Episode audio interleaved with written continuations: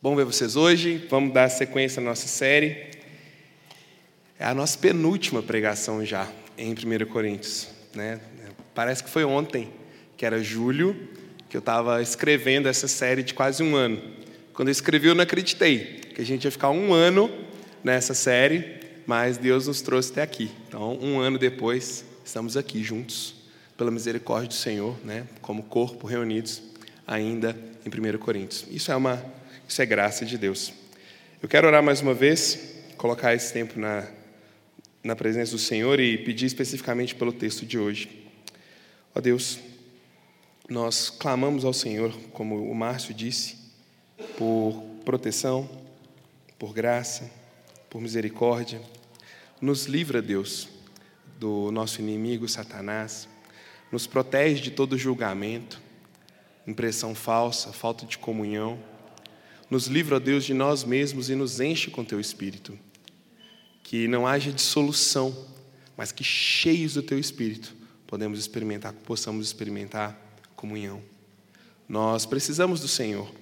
Sem o Senhor, nossa vida não faz sentido, nossa existência não encontra propósito, mas com o Senhor, o próximo passo, ele se torna real em fé.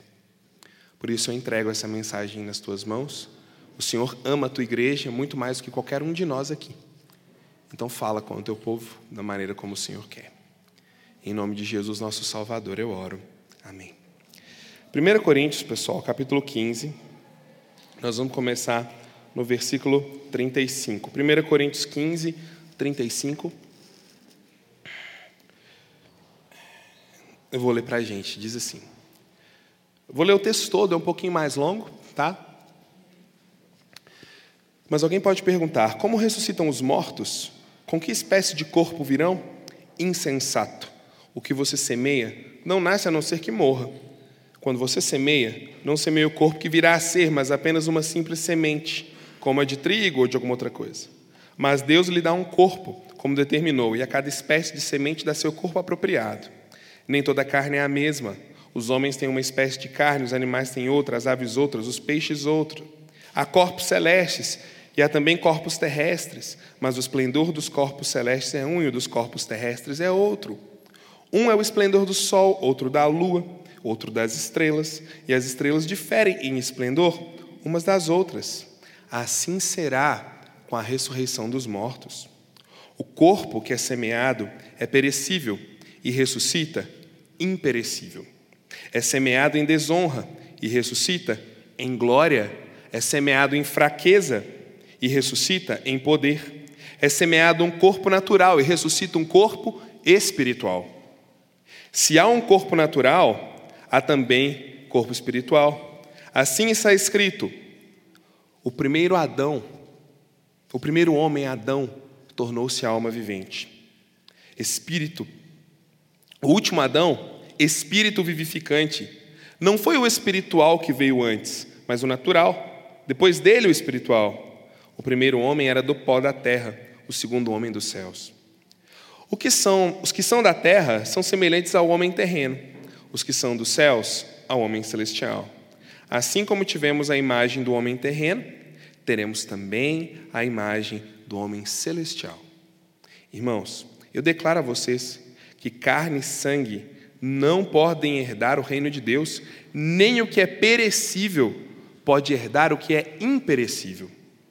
Eis, o que eu, eis que eu digo um mistério. Nem todos dormiremos, mas todos seremos transformados.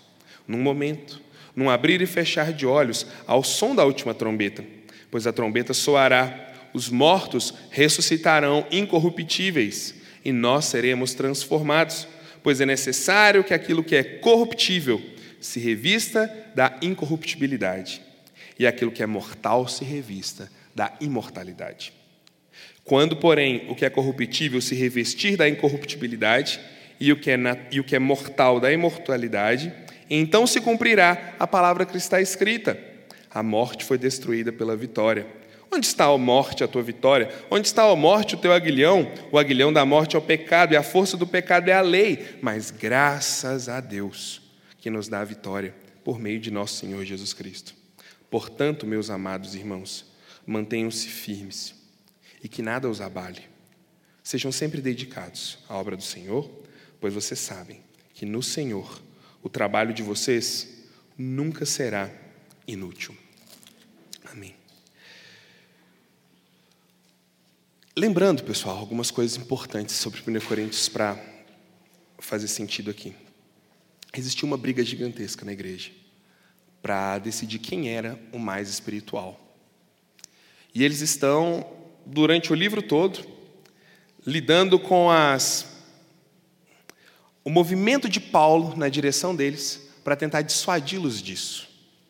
Porque na sua mente eles eram muito diferenciados. Eles eram muito especiais. Eles tinham dons que outros não tinham, tinham habilidades que outros não tinham. Eles eram a nata do mundo evangélico do Oriente Médio. E Paulo está tentando mostrar para eles: calma, todo mundo aqui é pó. Está todo mundo no mesmo barco. Em especial, eles se achavam espirituais por causa dos dons do Espírito, especialmente o dom de falar em outras línguas, que nós já conversamos aqui algumas vezes. Mas não somente isso. Eles criam numa diferença muito marcante e muito forte entre corpo e espírito. De forma que aquilo que era matéria, que era corpo, era sempre mal, era sempre sujo, era sempre voltado para as coisas indevidas, mas o espiritual não. O espiritual se conectava com Deus, ele era diferente, ele trazia vida, ele trazia ânimo. Outros iam um pouco mais além, chutavam o balde, jogavam tudo a perder e diziam: Ah, se o meu corpo não presta, se o meu corpo já é inclinado ao mal, vou fazer tudo o que pode com o meu corpo e vou viver dissolutamente, como nós ouvimos semana passada na mensagem do filho pródigo, e aí um dia o meu espírito vai ser salvo, porque o espírito conecta com Deus. Mas o ponto de maior tensão era: somos mais espirituais. Somos mais espirituais porque falamos em línguas, temos o dom do espírito e porque os nossos corpos vão passar e o nosso espírito vai se conectar com Deus. Então, quando eles ouviram da ressurreição, eu vou pintar uma imagem para vocês do que, que eles entenderam. Não sei se você conhece, mas um dos primeiros livros de ficção da história da humanidade foi escrito por Mary Shelley, Frankenstein. Dr. Victor Frankenstein, um médico muito interessado em coisas e ciências ocultas dos magos antigos, desenvolve uma técnica de juntar partes de corpos mortos que ele pegava em um cemitério e ele cria uma criatura. Uma criatura toda costurada, com partes diferentes, tamanhos diferentes, monstruosa. Que milagrosamente, devido à corrente elétrica e todas as técnicas dos magos antigos, consegue ganhar vida e quando o doutor Victor se depara com aquilo, apavorado, ele diz: Que desgraça criei, que infortúnio, que criatura amaldiçoada. Ele diz no livro: Que demônio é esse que eu criei? Quando Paulo falava em ressurreição, os coríntios imaginavam o monstro do Dr. Frankenstein saindo do túmulo, todo em pedaços, todo torto um zumbi ganhando vida de novo. E isso não fazia sentido para eles, porque eles diziam: não é possível.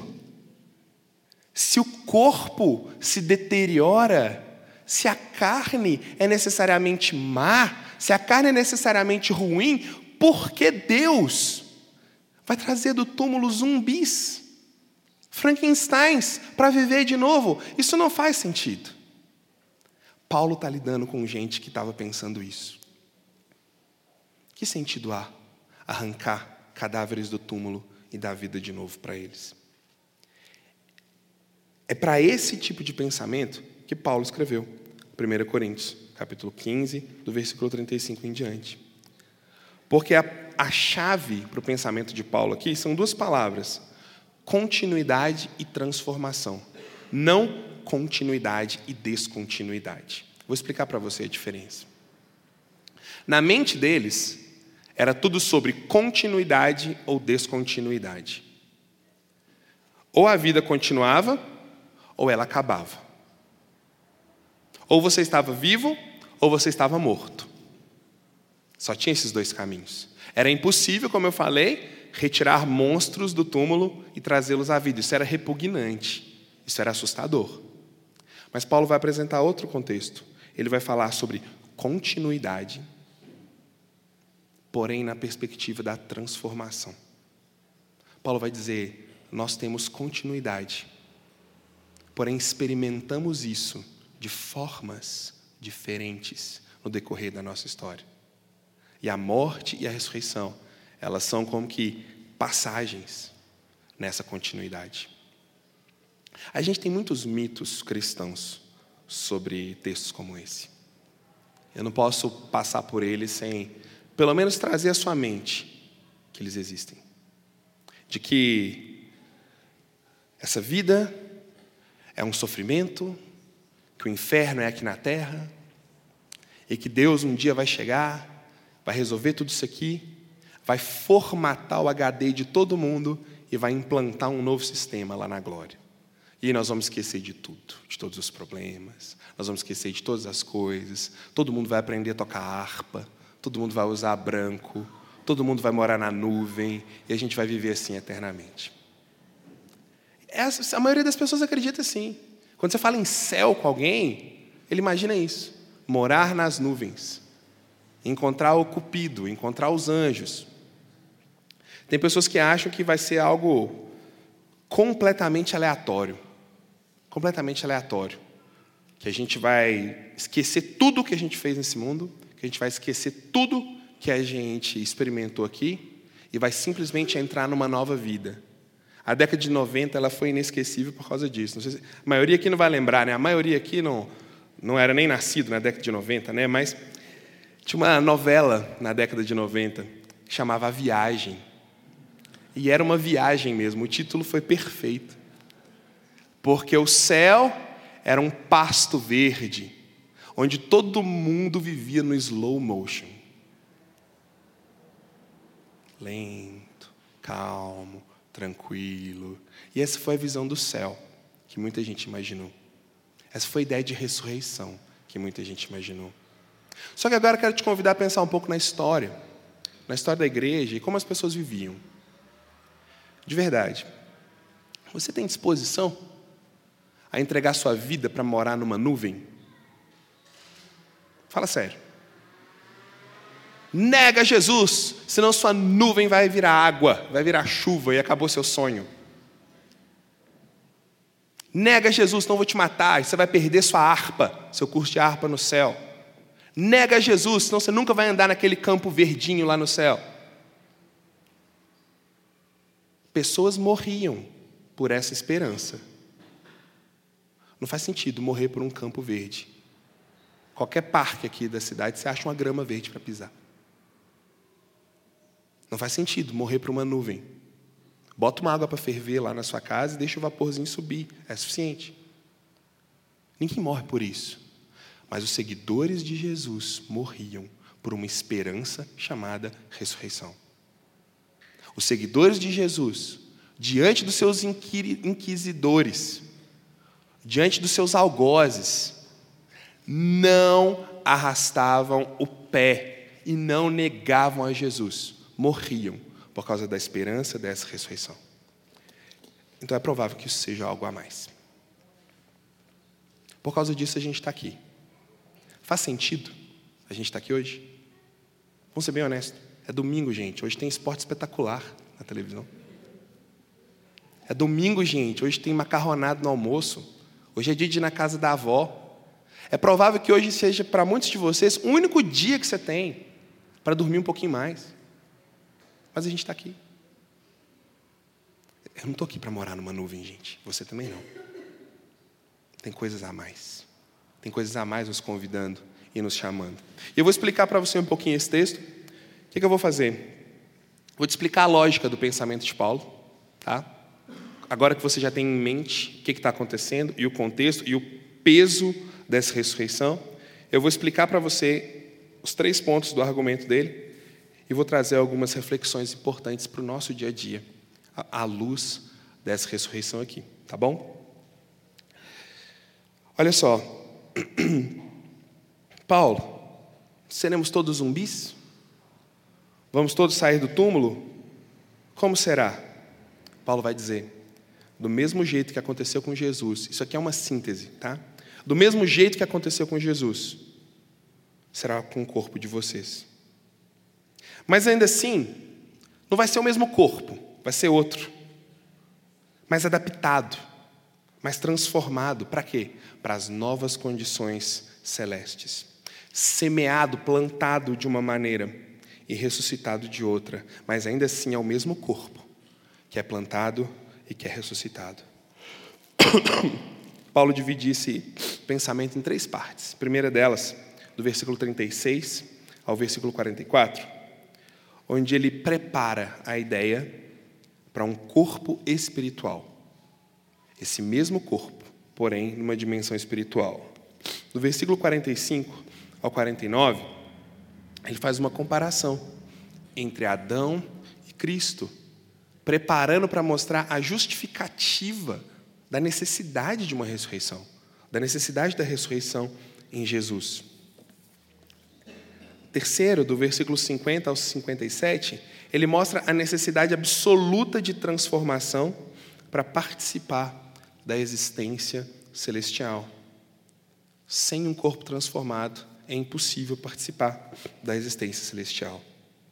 Do versículo 36 ao versículo 44, Paulo usa duas analogias.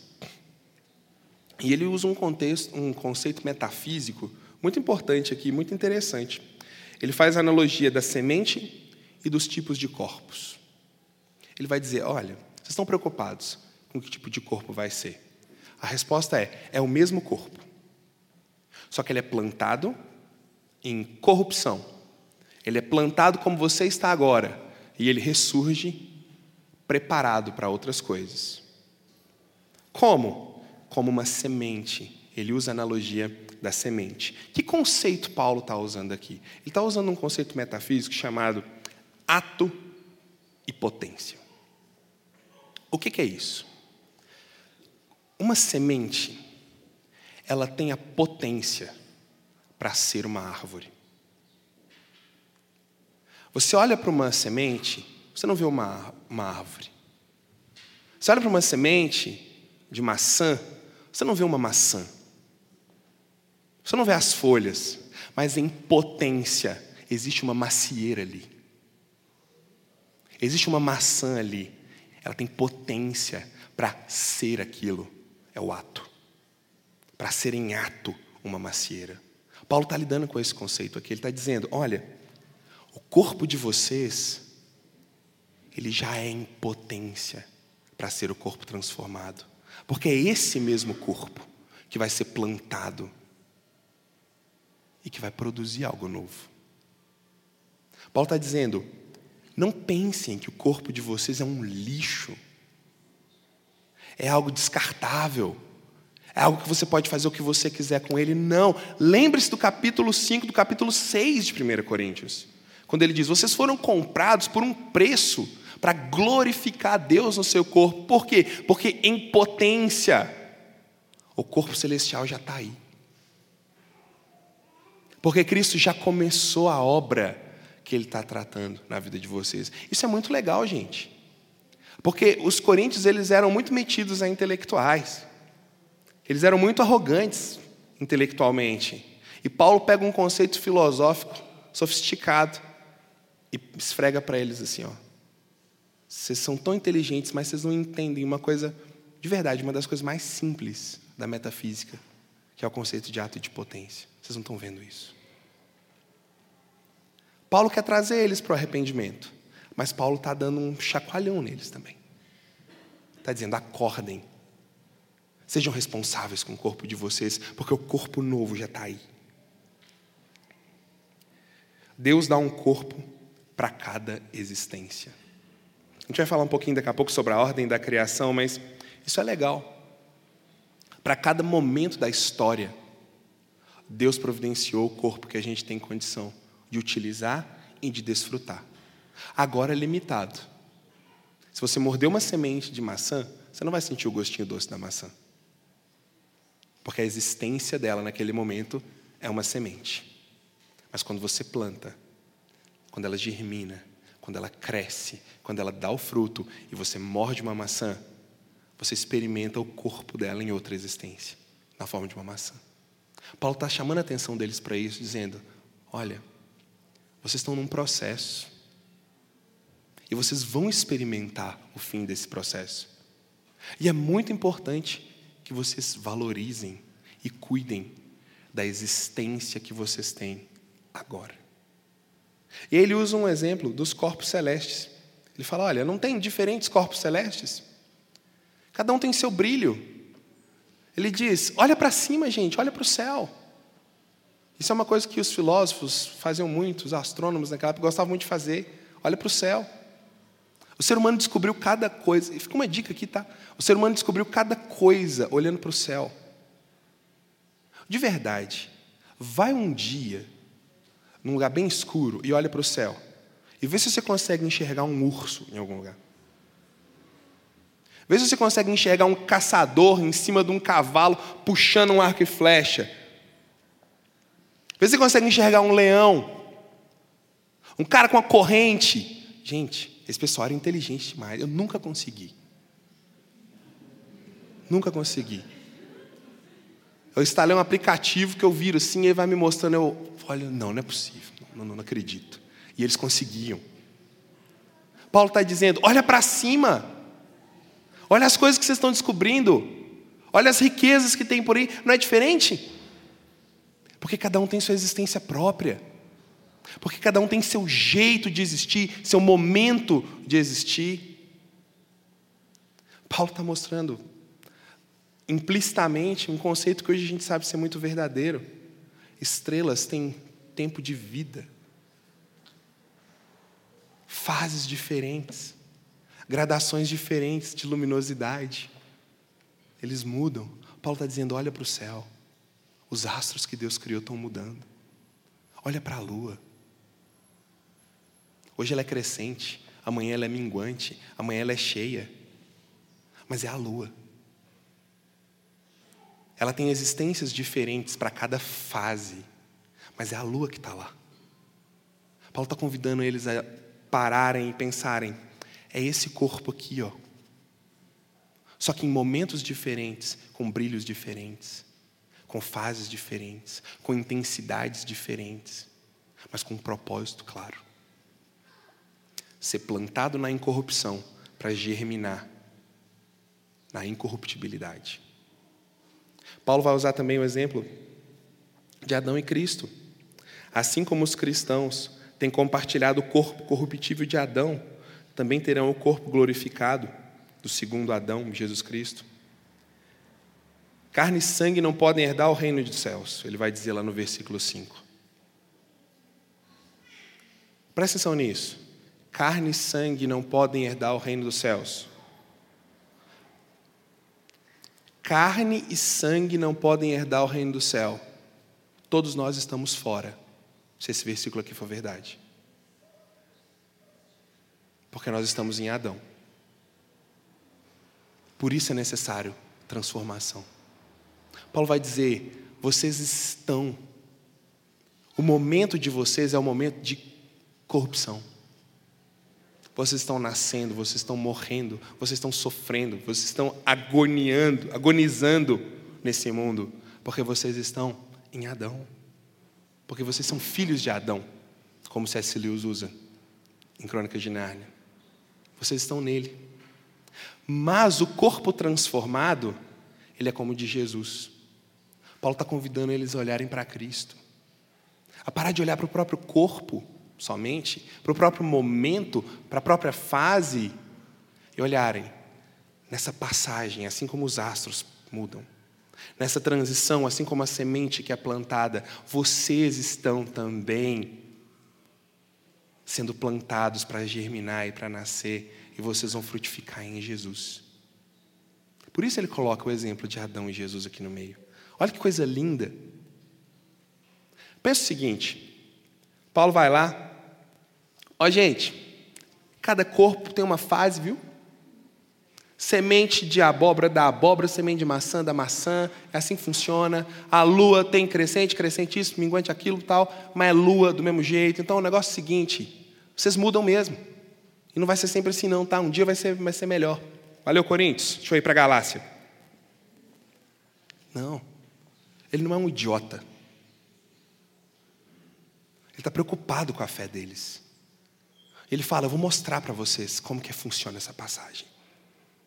Essa passagem, ela começa lá em Adão, quando ele agiu por ele mesmo. Ela começa lá em Adão, quando aquele que é corruptível pulou o muro do jardim e se instalou ali. E é isso que vocês estão colhendo, plantando e colhendo. Adão. Mas essa mudança de fase para vocês, ela é muito superior à mudança da lua, mudança de um planeta, ao crescimento de uma semente. Ela é uma mudança de Adão para Jesus. E aí a gente pode lembrar de Jesus logo após a sua ressurreição. Tinha a mesma aparência, mas era diferente. Ainda tinha as marcas. Bota aqui, Tomé, a mão do meu lado e vê. Olha aqui, Tomé, nas minhas mãos. Ainda tinha um corpo, porque ele sentou, comeu um peixinho com os discípulos. Teve uma comunhão com eles, mas era diferente, porque eles estavam todos fechados, trancados, com medo dentro de um quarto. Ele apareceu lá dentro. Já era um corpo preparado para uma fase celestial, mas ainda era Jesus, ainda era Ele, ainda tinham as lembranças, ainda tinham as memórias ainda tinha os relacionamentos, ainda tinha vontades, ainda podia sentar para comer uma refeição com, com o pessoal. Mas era diferente, era espiritual, era outra fase. Paulo está dizendo: olhem para o exemplo de Jesus. É isso que está acontecendo com vocês. Eu não estou falando de zumbi. Quando eu falo de ressurreição, deletem Frankenstein, Estou falando do corpo físico se transformando num corpo espiritual, como o do nosso Mestre. Terceiro, ele fala da necessidade absoluta de transformação para participar da existência celestial. 1 João, capítulo 1, versículo 5, diz o seguinte. Antes, deixa eu fazer uma outra pergunta para você. Você considera que o coração humano é cheio de trevas?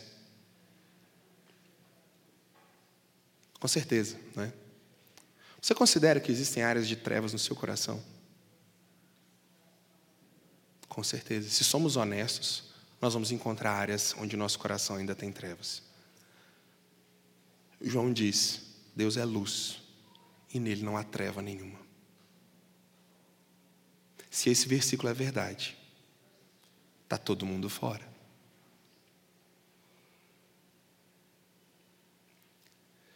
Por isso a necessidade absoluta de uma transformação para se experimentar a luz de Deus completamente. É isso que Paulo vai falar. A transformação precisa acontecer tanto em vivos quanto em mortos, para que entrem na existência celeste. Versículo 51, ele fala assim: Eis que eu digo um mistério para você. Nem todos dormiremos. Dormiremos é um eufemismo para a morte. Tá? Eu, eu acho Paulo muito, muito irônico, porque no versículo 33 ele chama, ele, ele chama eles de idiotas. É isso que insensato significa. No versículo 33, Paulo está dizendo assim: seus burros que não consideram a Deus. Essa é a tradução. Pesquise, tá? Pesquise. Olha lá, seu tolo que desconsidera a existência de Deus. É o que ele fala no versículo 36. Ele usa um eufemismo, não usa eufemismo nenhum. Mas no versículo 51, né? Então, gente, tem um mistério aqui, nem todo mundo vai mimir, né? mas mimir é morte.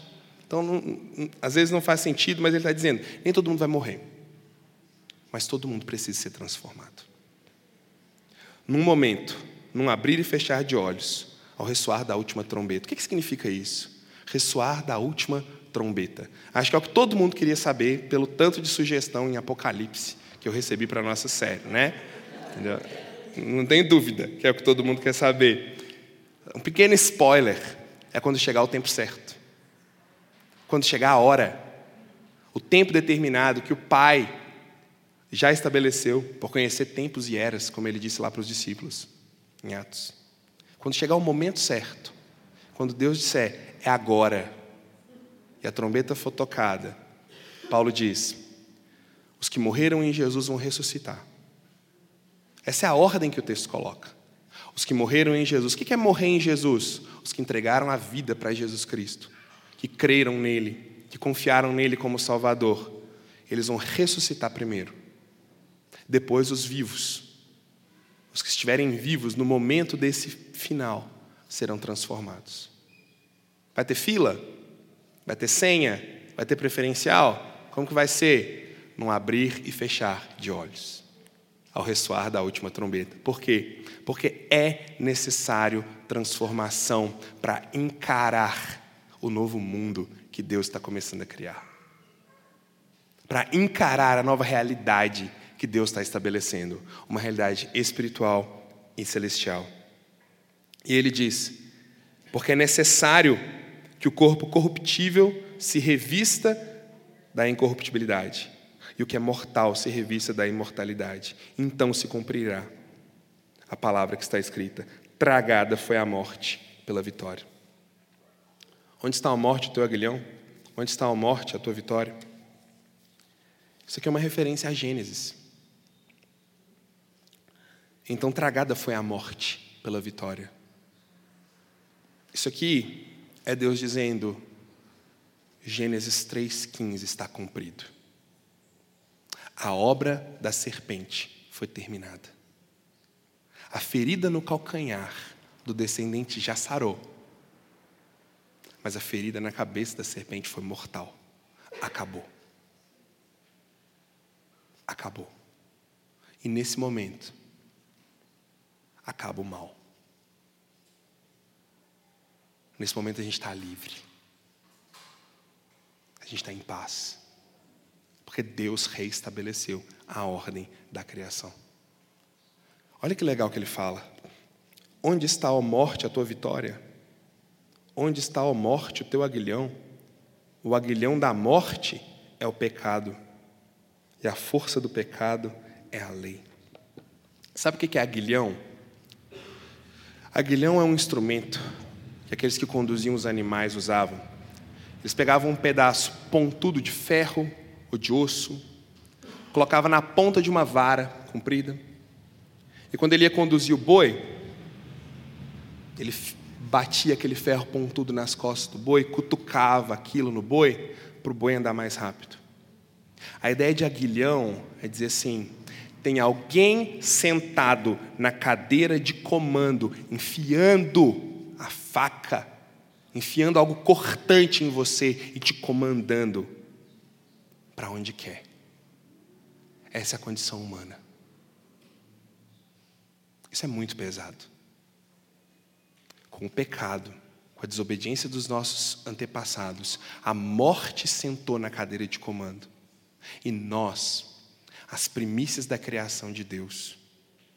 Os seres criados à imagem e semelhança de Deus, nos tornamos como bois, como animais de carga, presos numa canga, sendo controlados pela morte, pelo nosso pecado.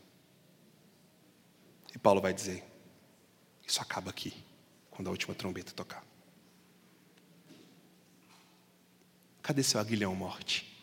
É uma maneira de dizer: morte, você não comanda mais ninguém. A lei agora ela é celebrada, ela não mostra mais o quão pecadores nós somos. Ela não é mais um espelho para mostrar a nossa sujeira, porque agora a gente olha no espelho e a gente vê um corpo glorificado e purificado pela obra de Jesus. Porque no abrir e fechar de olhos, no ressoar da última trombeta, a transformação aconteceu. Essa transformação ela precisa acontecer tanto em vivos como em mortos, para que entrem na existência celeste para cada existência um tipo de corpo. Esse corpo corruptível precisa se revestir da incorruptibilidade. Por que isso é tão importante, gente? Porque seja lá o que os coríntios pensavam sobre a espiritualidade deles, aquele estágio em que eles estavam não era suficiente. A ênfase em transformação é tão intensa, porque Paulo está dizendo: o máximo que vocês são, são bois presos numa canga que agem por um aguilhão que a morte controla. Não é suficiente. Tem que haver transformação. Os coríntios estavam convencidos que, pelo dom do Espírito, por falarem em línguas, eles eram muito especiais e eles já tinham entrado numa existência celeste. E o corpo era a última barreira para isso acontecer. Então o corpo ia morrer, ia acabar e o espírito ia ir para uma condição celeste. E Paulo fala: vocês não estão nem perto. Primeiro, que vocês são um bando de tolos. Segundo, porque vocês são arrogantes. Porque é necessário transformação. O corruptível tem que ser revestido de algo que ele não tem. E a forma dele colocar isso aqui é sempre passiva. Por quê? Porque não tem ninguém se revestindo por si mesmo. Não tem ninguém conquistando por si mesmo uma incorruptibilidade. Tem, no momento certo, Deus transformando eu e você na semelhança dele, o que a gente nunca deveria ter deixado de ser. Por isso que eu sempre digo o seguinte: Parêntese. Se você nunca dedicou algumas semanas da sua vida para entender Gênesis 1 a 3, você deveria fazer isso porque você vai ganhar uma Bíblia nova. Pergunta o Zé Humberto depois. Você ganhou uma Bíblia nova, Zé? A gente ficou três meses estudando Gênesis 1 a 3. Se você nunca fez isso, faça, porque você vai ver os laços sendo fechados aqui. Você vai ver Deus colocando a cereja no bolo e dizendo: acabou. Agora vocês voltam a ser o que vocês nunca deveriam ter deixado de ser. A minha imagem de novo. Porque o corruptível está sendo revestido da incorruptibilidade. Isso é maravilhoso. A ressurreição e transformação do corpo para os vivos é a chave que completa a doutrina da criação. Por quê? Como eu falei, Deus criou a ordem da criação e ele disse: volta lá depois. Muito bom, tudo é bom, tudo é bom, muito bom. Mas isso foi rompido. Com o pecado tudo se tornou maldito. Maldita é a terra por tua causa. Toda a criação geme, suporta angústias por causa do pecado. Tudo se torna maldito por causa do pecado. Mas com a ressurreição e com a transformação do corpo, a ordem material experimenta redenção. Isso acontece em Jesus. Por causa de Jesus. No que a Bíblia chama de scaton fim. O laço final. Agora eu já expliquei para vocês o argumento de Paulo. Tem algumas reflexões que eu quero passar sobre esse texto para agora. Com muita sinceridade, o que é que nos impede, depois de ouvir tudo isso aqui, tá? O que, que nos impede de experimentar mais de Deus? Se você prestou bastante atenção, você vai responder: o corpo e as suas fraquezas. Porque ele é corruptível, porque ele é mortal, porque ele é governado por um aguilhão da morte chamado pecado. Moisés, capítulo 33, do versículo 12 a 20, em Êxodo, diz o seguinte: Deus, eu quero ver tua glória. Eu vou guiar esse povo aqui, mas eu quero saber quem que está me mandando. Eu quero saber quem que está me enviando. Eu quero saber quem que está indo comigo. Me mostra. Posso não, Moisés. Quem está indo com você sou eu. Moisés, quem está indo com você sou eu. Deus, mas eu quero ver. Eu quero saber quem está comigo.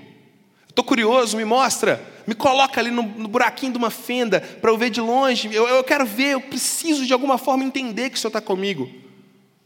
Não. Ninguém pode ver a minha glória e sobreviver. Deus coloca ali atrás um morro, um buraco e passa. Deus tampa para ele não ver. Quando Deus passa, Ele permite ele ver um pouquinho do relance de costas. Por quê? Porque ele é corruptível. Por causa do corpo dele. O momento daquela existência não permite contemplar a glória de Deus. Por isso, Paulo diz: é necessário que o corruptível se revista da incorruptibilidade e que o mortal se revista da imortalidade. Volto à pergunta: o que é que te impede de experimentar mais de Deus? E de se aproximar mais de Deus. Gálatas, capítulo 5. Porque a carne milita contra o espírito e o espírito contra a carne, porque são opostos entre si, porque o nosso corpo está tendendo para os seus próprios desejos o tempo todo. A gente não experimenta mais de Deus por causa da preguiça, por causa da procrastinação, por causa dos desejos sensuais incontidos por causa das, dos julgamentos, das iras, dos achismos. A gente não experimenta mais de Deus porque o nosso corpo é cheio dessas fraquezas, porque o nosso corpo é cheio desse ranço de corruptibilidade que enche a gente de nós mesmos e nos impede de nos aproximar de Deus.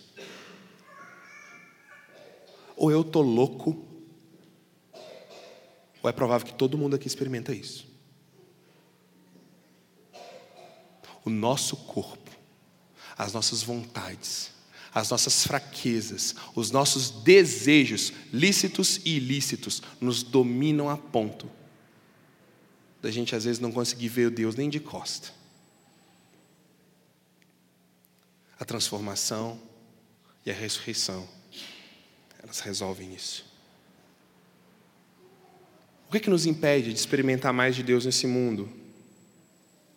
Limitações do nosso próprio corpo, doenças, fraquezas físicas, debilidades que nascemos com elas ou que são adquiridas, sofrimentos. Olha só, quem não teve, provavelmente um dia vai ter. Algo dolorido, difícil e atormentador no corpo porque esse corpo é incorruptível. Isso é uma realidade tão dura que a gente quer evitar a qualquer custo. Mas fato é, o nosso corpo, mais cedo ou mais tarde, vai sofrer. Vai doer. Talvez vai até parar. Porque somos corruptíveis. Porque somos mortais. Porque ainda estamos em Adão. Mas a transformação de que Paulo está falando aqui é uma transformação de dimensão material, de dimensão intelectual, de dimensão relacional. É um corpo sem doenças. É um corpo sem fraquezas. É um corpo onde a preguiça não ganha. É um corpo onde os desejos não ganham mais. É um corpo que está a serviço de um propósito santo celestial e incorruptível. É isso que a ressurreição faz. Gente, o chique do Novo Testamento, o grande diferencial do Novo Testamento em relação às outras religiões é a ressurreição. É Deus dizendo: não acaba aqui. É Deus dizendo: continua e melhor. É Deus dando esperança. Se você acha que está bom agora, imagina quando for transformado. É Deus dando esperança. Está ruim agora? Está difícil agora? Não consegue andar? Não consegue ver? Não consegue falar? Não consegue se mover? Está difícil? Mas olha, o corruptível vai se revestir da incorruptibilidade, a gente vai ser com Jesus. Se você não consegue nem andar hoje, olha, Jesus entrava em locais onde estava tudo fechado. E a Bíblia diz: nós vamos ser como Ele. É essa esperança que motivava as pessoas. É essa transformação. Imagina um mundo sem dor. Um mundo sem limitação intelectual. Quer ver? Não precisa responder, mas quem aqui consegue pegar um livro e ler sem parar 20 minutos?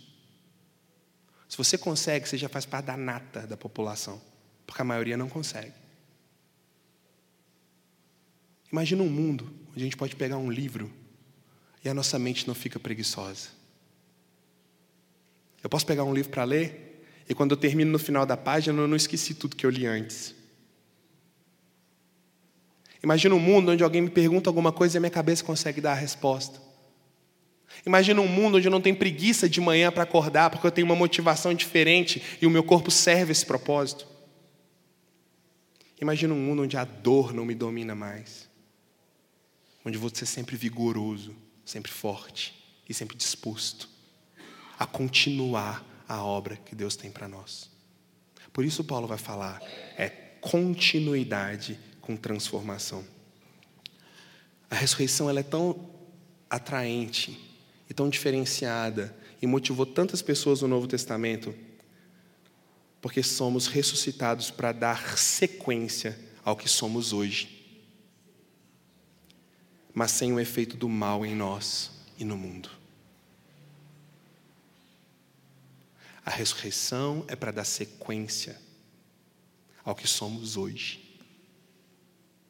porém sem mal em nós e no mundo. O que vivemos hoje é o que fala lá em Hebreus 4, 14 a 16. A gente vive hoje naquilo ali. Porque não temos um sacerdote que não possa compadecer das nossas fraquezas. Antes foi ele tentado em todas as coisas à nossa semelhança, mas sem pecado. Por isso, Acheguemos-nos com confiança diante do trono da graça, a fim de recebermos misericórdia e acharmos graça em situação oportuna, porque Ele não leva em conta as nossas fraquezas. Hoje a gente vive é isso. E sabe o que significa fraqueza nesse texto? A corruptibilidade humana do nosso momento agora. Ele sabe da preguiça para acordar de manhã. Ele sabe do desejo sensual incontido ele sabe da dor no peito. Ele sabe da limitação, ele sabe de todas essas coisas. Ele olha para a gente com muita misericórdia, mas também com muita ansiedade, porque ele está louco que essa trombeta toca rápido. Porque ele quer transformar. Para a gente ficar livre disso. A ressurreição e transformação do corpo são a esperança de que nós não seremos mais limitados para experimentar toda a ordem da criação e o potencial máximo da nossa comunhão em Jesus. Por mais profunda, por mais intensa, por mais revigorante que seja a sua comunhão com Deus hoje, ela ainda existe em potência. Somente quando formos revestidos da incorruptibilidade experimentaremos em ato, completamente, totalmente, intensamente a relação com Deus. Porque toda a ordem da criação estará organizada. Agora eu quero focar no versículo 58.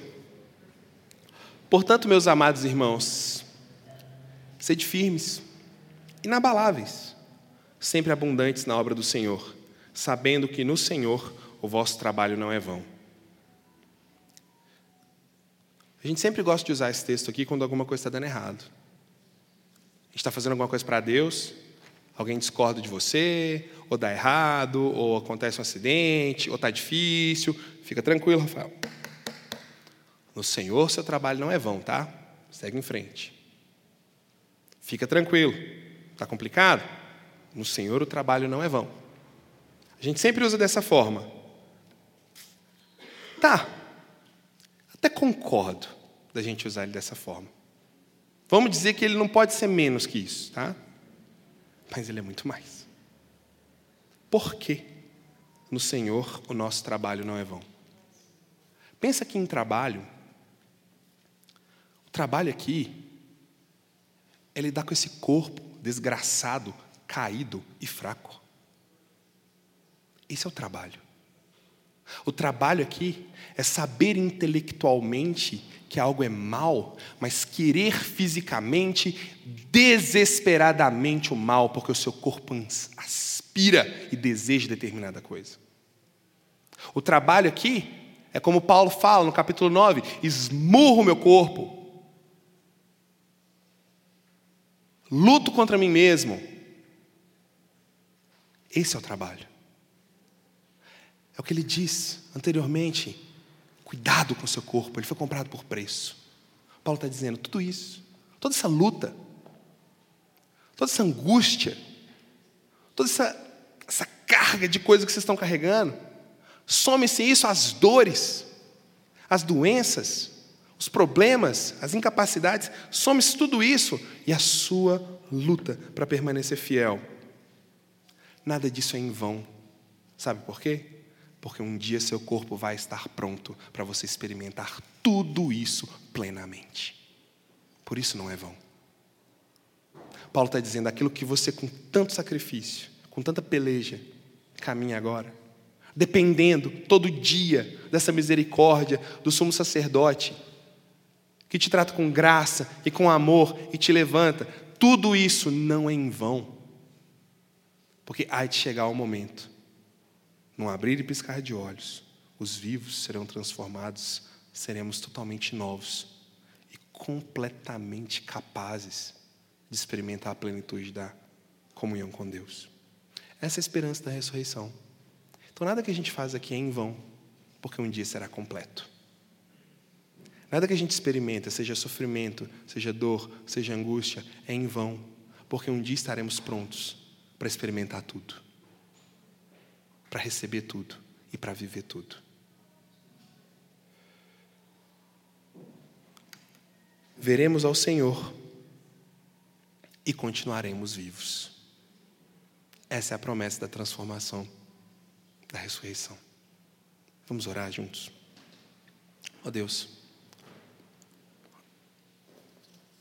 que a esperança da ressurreição seja firme e forte no nosso coração. Que a esperança de um dia estar plenamente capazes de experimentar tudo que o Senhor tem para nós nos motive a continuar, porque não é vão. Toma a tua igreja, cuida dela, usa a tua palavra e fala apesar de mim. Essa é a minha oração em teu nome. Amém.